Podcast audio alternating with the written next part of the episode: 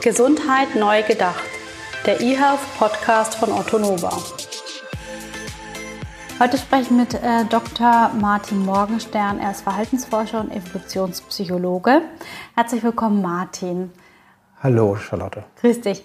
Magst du dich ähm, im ersten Schritt erstmal vorstellen, dass wir einen Blick ähm, auf deine Arbeit gewinnen und uns ähm, vorstellen können, ähm, was dein Hintergrund ist? Aber sehr gerne. Ich bin Evolutionspsychologe. Das mhm. heißt, ich habe mal gelernt, wie sich Menschen unter artgerechten Haltungsbedingungen so verhalten. Und wenn man so aus dem Fenster guckt, dann sieht man, dass diese alten artgerechten Bedingungen schon lange vorbei sind, weil der Mensch ist eigentlich in seiner Evolutionsstufe in der Vergangenheit der Steinzeit hängen geblieben. Mhm. Und wenn wir aus dem Fenster gucken, sieht es ganz anders aus. Und das Leben, was wir heute führen, ist teilweise nicht mehr das Leben, wofür mein Körper und meine Psyche gemacht sind. Mhm. Und je mehr ich mich von dieser artgerechten Haltung, ich sage das immer mit so einem kleinen Zwinkern, entfernen umso eher können Schwierigkeiten auftreten, die wir dann heute manchmal so als Stress bezeichnen oder im Körper können es Übergewicht sein, Schlafstörungen, Bewegungsmangel und was es so gibt. Aber was eigentlich unser Wohlbefinden beeinträchtigt, damit auch letztendlich in der Firmenwelt die Leistungsfähigkeit, aber auch meine Gesundheit und am Schluss vielleicht sogar meine Lebenserwartung. Mhm. Und mein Job ist es, so ein bisschen mit einem zwinkernden Auge mal mhm. so zu zeigen, was ist artgerechte Haltung, was kann ich für mich im Alltag in kleinen Sachen vielleicht besser machen, dass ich mich besser, fitter, gesünder fühle, ohne dass es ein Riesenaufwand ist und dass ich dabei einfach ein bisschen Spaß habe. Mhm. Sehr spannender Punkt, artgerechte Haltung des Menschen. Des Menschen. Ähm, jetzt sind wir ja gerade in äh, der äh, noch äh, laufenden äh, Situation, dass Covid-19 nicht überwunden ist und wir diverse ähm, Ausgangsbeschränkungen haben. Die meisten Menschen im Homeoffice arbeiten, das heißt doch unter unbe unbekannten Verhältnissen leben. Ja? Ähm, hier in Bezug auf artgerechte Haltung stellt sich wahrscheinlich auch die Frage, inwieweit das äh, der Fall ist. Ähm, wie siehst du denn vor diesem Hintergrund äh, das momentane ähm, Stresslevel der Leute und ähm, wie siehst du da eine Möglichkeit, ähm, das zu verknüpfen mit der artgerechten Haltung, ähm, in der wir uns jetzt befinden oder auch nicht? Das Homeoffice ist eine ganz interessante neue Situation für die meisten. Auf der einen Seite Fluch, auf der anderen Seite Segen. Mhm. Der Fluch, also das, wo auch jetzt neuer Stress entsteht, ist, alle gewohnten Routinen, die man sonst hatte, funktionieren nicht mehr. Normalerweise ist man irgendwo hingefahren, dann hat man als erstes sich zum Beispiel einen Kaffee gemacht, den Orangensaft ausgepresst, dann kam der Kollege zum Quatschen, mhm. dann hat man den Computer hochgefahren und so weiter. Das heißt also, die Umwelt hat mir vorgegeben, was ich zu machen habe. Mhm. Wie ich zu reagieren habe. Und der Mensch in der Steinzeit ist auch so ein kleines Reaktionswesen. Ja, das heißt, die Umwelt gibt eigentlich immer so den nächsten Handlungsschritt vor. Und wenn ich jetzt zu Hause in meinem Wohnzimmer oder von mir aus, wenn ich Subs oder den Luxus ein Arbeitszimmer habe, ja, und ich sitze da jetzt plötzlich und ich bin gar nicht gewohnt, was mache ich denn eigentlich hier? Dann gucke ich erstmal quer durch den Raum mit einem Fragezeichen. Und das erzeugt schon mal den ersten kleinen Stress dann muss ich mich also komplett neu organisieren. Mhm. Dann turnen bei manchen plötzlich kleine Kinder durchs Bild. Der Nachbar fängt an, während man mit dem Kunden telefoniert, den Rasen zu mähen, mit dem Benzinrasenmäher und so weiter. Also neue Unwägbarkeiten tauchen auf und man hat noch keine Standardidee, wie man diese Probleme löst oder wie man damit umgeht. Das mhm. erzeugt erstmal Stress. Weil unser Gehirn ist so angelegt, immer wenn es nicht weiß, wie es weitergeht und es gibt ein mögliches Problem, dann sagt der Fred Feuerstein in der Steinzeit, dann muss ich das Problem körperlich lösen, indem, indem ich jetzt kämpfe, draufhaue oder indem ich flüchte, abhaue. Und wenn alles nicht mehr geht, friere ich ein. Ne, und wenn jetzt also quasi der Nachbar anfängt, den Rasenmäher zu wählen, dann denkt Fred Feuerstein, dem müsste es jetzt ein paar draufhauen, dass der endlich aufhört. Und das ist also das Gefühl Stress zum Beispiel. Mhm. Das, da muss man sich also erstmal einfinden. Und bis unser Gehirn so neue Gewohnheiten entwickelt hat, wie gehe ich mit den neuen Problemen zu Hause um, dauert es so zwischen vier und acht Wochen. Mhm. Deswegen, je länger diese Homeoffice-Phase jetzt anhält, umso mehr finden Leute individuelle Lösungen mit ihren neuen Problemchen. Mhm. Auf der anderen Seite Segen des Homeoffice. Ich kann so ein bisschen auch eher auf meine artgerechten Bedürfnisse anfangen zu hören und die vor allen Dingen auch zu befriedigen, was ich im Büro nicht immer unbedingt kann. Zum Beispiel, meine Empfehlung von mir ist immer, dass man sich einen klaren Pausenplan macht. Mhm. Weil in der Firma, da bestimmen irgendwelche anderen Reize, wann Pause ist. Entweder sind die Zeiten vorgegeben oder der Kollege kommt Punkt 12 Uhr rein und sagt, komm, das Mittagessen oder so. Und das habe ich zu Hause erstmal nicht. Und dann laufe ich Gefahr, dass ich meistens zu wenig Pausen mache. Und unser Gehirn kann sich immer meist nur so 90 Minuten gut konzentrieren und danach wird man immer weniger produktiv. Man tritt irgendwann so auf Sand. Also wenn man sich zum Beispiel mal so alle 90 Minuten einen Wecker stellt und sagt, jetzt mache ich mal eine kleine Pause. Mhm. Und dann könnte ich mich jetzt mal fragen, wie geht es mir eigentlich gerade? Mhm. Und dann kommt so eine innere Antwort. Zum Beispiel, ich bin müde. Ja, wunderbar. Wenn ich müde bin in der Firma und nicht gerade den Luxus habe, ein eigenes Büro zu haben, was ich abschließen kann, oder manche Firmen haben auch so Ruhezonen, wo ich mich hinlegen kann, dann sieht es meistens im Büro nicht so elegant aus, wenn ich plötzlich in meinem Bürosessel penne. Das kann ich zu Hause mal machen, weil mhm. da schaut mir keiner zu. Also kann ich mich zum Beispiel aufs Sofa legen, die Füße hochlegen, irgendeine schöne Musik einlegen, die mir gefällt und einfach ein Nickerchen machen oder einfach vielleicht auch einfach nur die Augen mal schließen und ein bisschen träumen.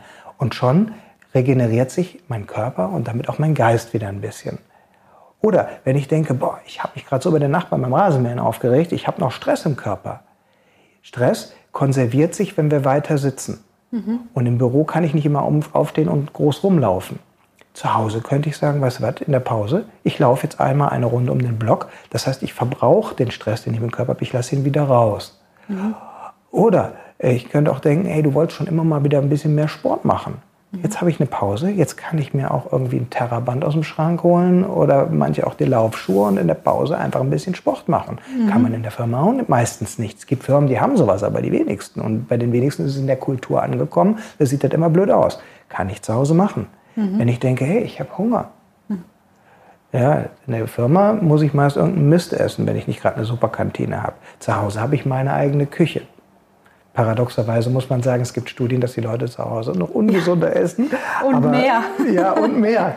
Äh, aber das wäre noch ein anderer Punkt, warum das ja. ist. Aber man hätte jetzt die Möglichkeit, auch dieses Bedürfnis in den Blick zu nehmen. Und vor allen Dingen, ich kann meine einfachen biologischen Bedürfnisse vielleicht ein bisschen mehr wieder in diesen Fokus nehmen. Mhm.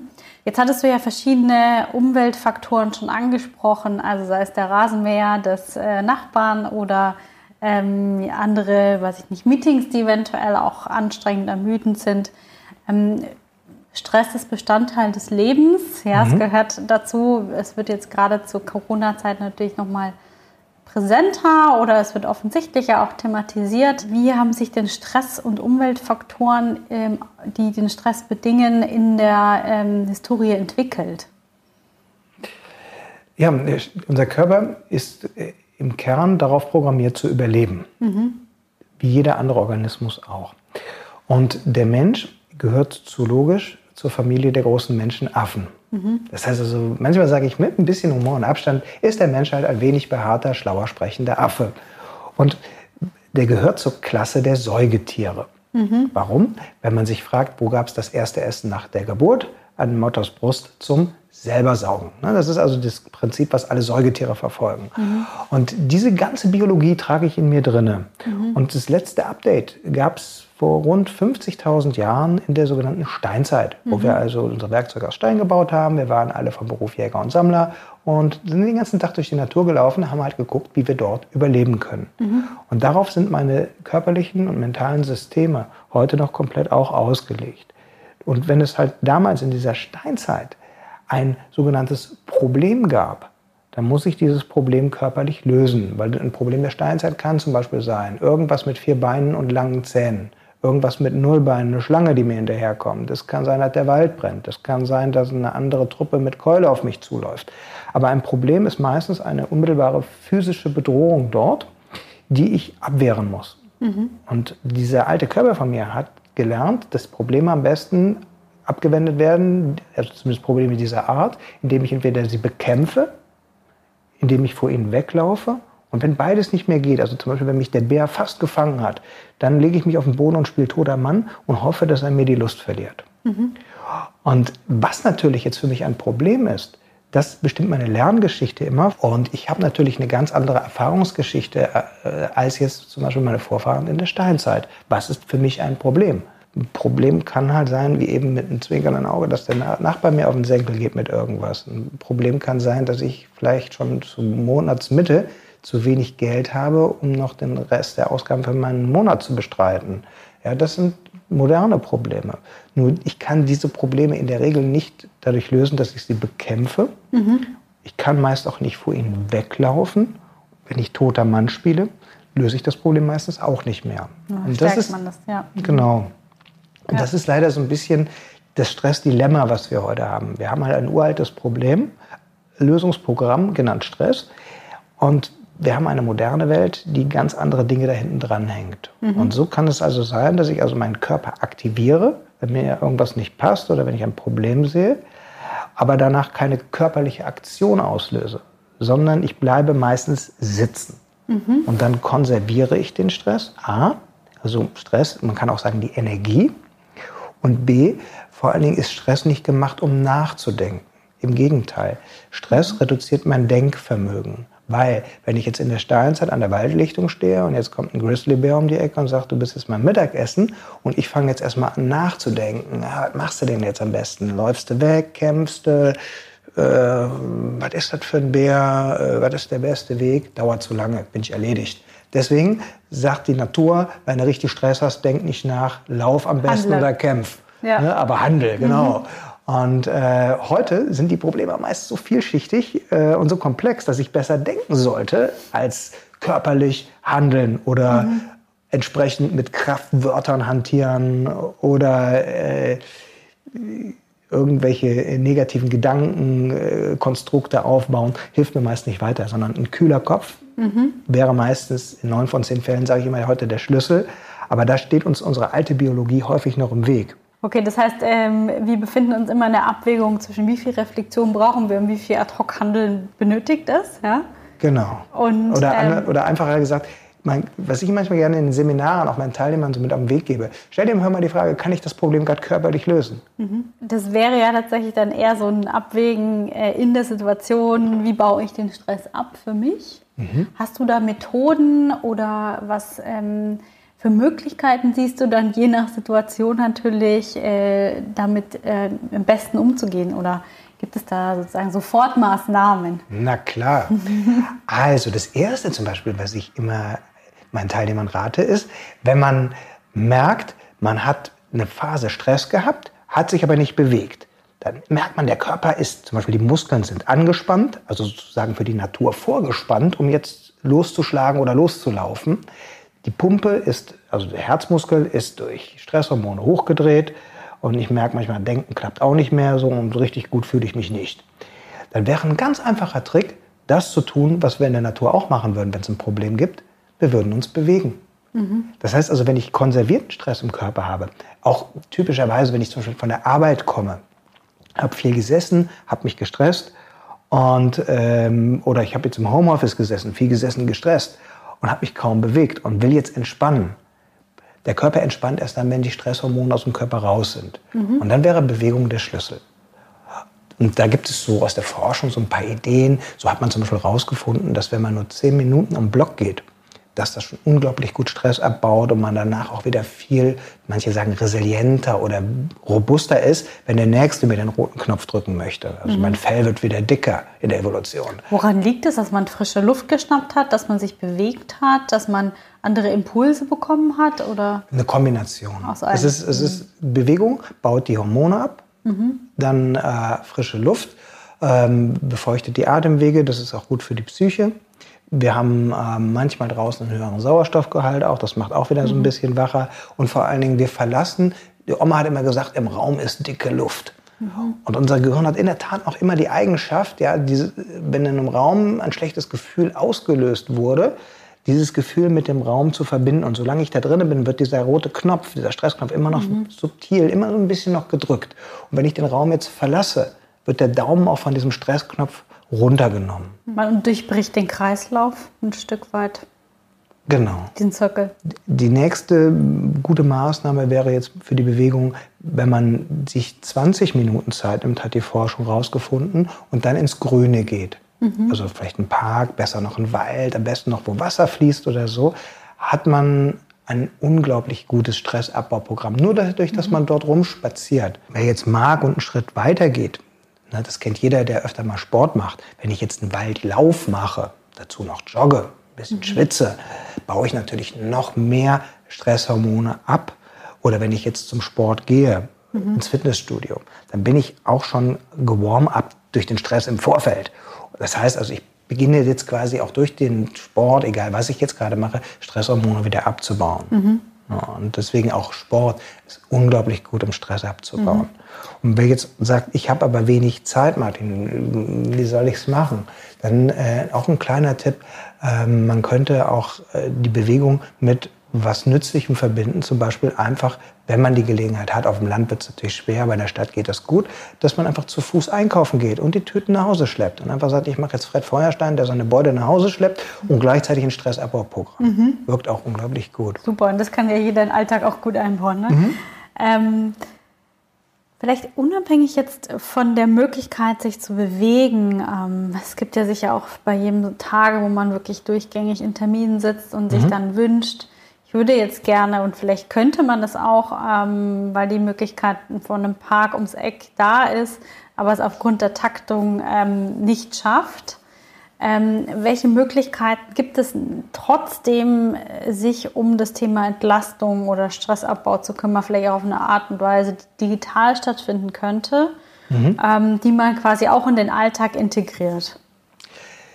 Da gibt es jetzt natürlich äh, die Idee der Atmung. Mhm. Weil atmen müssen wir sowieso. Die Frage ist nur, wie schnell, wie tief oder wie flach atmen wir. Und das wird auch immer bestimmt von meinem Stresslevel.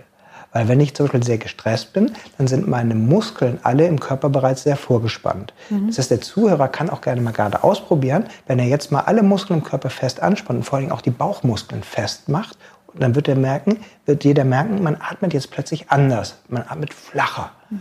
Warum? Weil meine Lunge über das Zwerchfell nicht mehr so tief nach unten die Luft ansaugen kann, weil der Bauch zugemacht ist.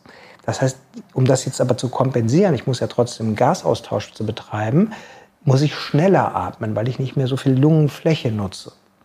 Und das erzeugt ein gestresstes Gefühl und beschleunigt das mitunter. Mhm. Das kann man auch bei sich selber sehr, sehr schön im Alltag feststellen, wenn man ab und zu mal in die eigene Stimme reinhört. Mhm. Die Stimme verrät uns, wie gestresst wir sind, weil unsere Stimmbänder, unser Körper ist immer ein Gesamtspannungskonstrukt.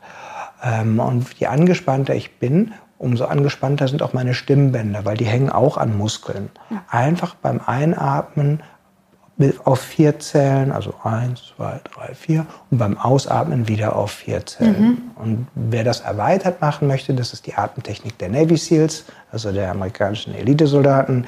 Die machen dann in den Pausen auch nochmal Zählen auf vier. Und dann mhm. entsteht so ein Viereck, deswegen nennt sich das doch dort die sogenannte Boxatmung.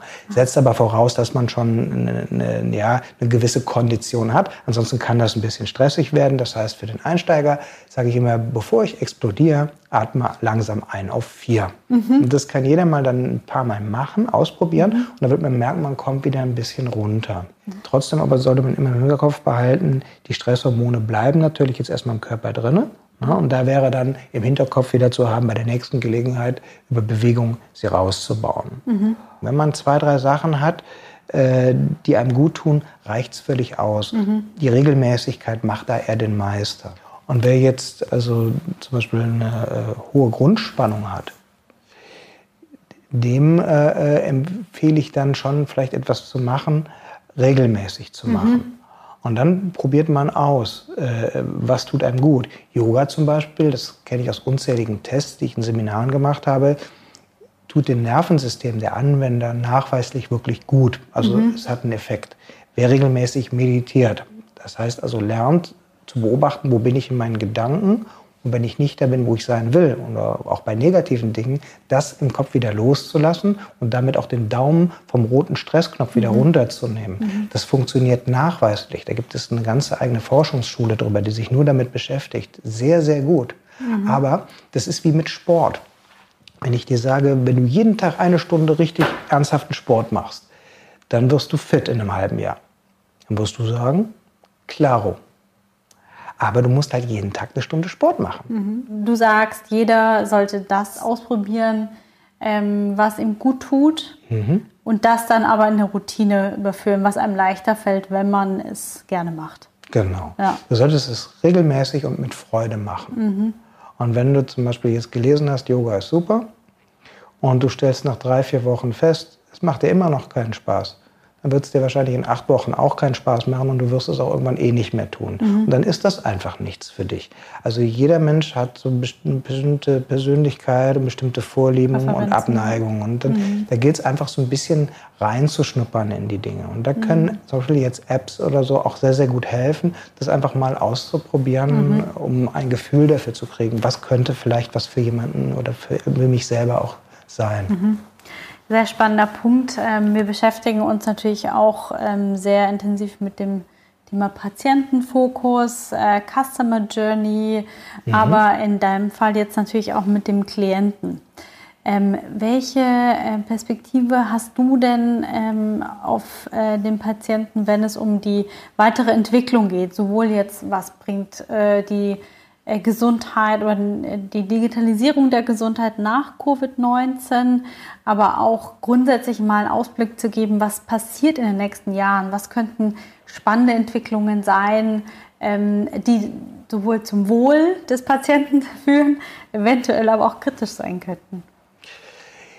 Naja, äh, die Covid-Geschichte zeigt erstmal, dass keiner unsterblich ist. Es ist natürlich erstmal ein Lehrstück um die Emotion Angst. Mhm. Gerade äh, durch die mediale und auch politische Kommunikation wird transportiert, da draußen wohnt der Tod jetzt in jeder Ecke, jeder Mensch könnte der Überbringer des tödlichen Virus sein. Das ist, es ist immer ein Lehrstück, ein, auch ein individuelles im Umgang mit der Angst. Mhm. Ähm, das heißt, ich glaube, dieses Grundthema Angst, Ängste wird uns sicherlich noch länger beschäftigen. Mhm. Ich persönlich verfolge immer den Angst, Hasenjäger-Ansatz, der von mir entwickelt wurde, dass man sich den Ängsten einmal stellt und versucht, Ängste im Kleinen und im Großen oder auch so Angstphänomene wie jetzt Corona zu überführen in Respekt. Mhm. Und das macht man damit, indem man sich die Frage stellt, was soll denn eigentlich passieren? Ja, und sich damit beschäftigt. Dann im nächsten Schritt lernt auch zu akzeptieren. Sterben werden wir alle irgendwann. Die Frage ist nur noch wann und wie. Äh, und dann für sich seine Schlüsse daraus zu ziehen und sich nach Lösungen zu fragen. Mhm. Ähm, und die Zukunft wird sich sicherlich verabschieden von vielen liebgewonnenen Konstanten. Die Welt wird inkonstanter, das wird sie sowieso schon seit längerer Zeit, aber das triggert natürlich auch bei uns immer wieder diesen Problemknopf. Und wenn ich halt nicht weglaufen kann oder kämpfen kann, dann friere ich ein. Und das ist diese Emotion Angst. Mhm. Das heißt also, wir werden uns sicherlich in Zukunft noch, ähm, noch verstärkter mit dem Thema Ängste beschäftigen.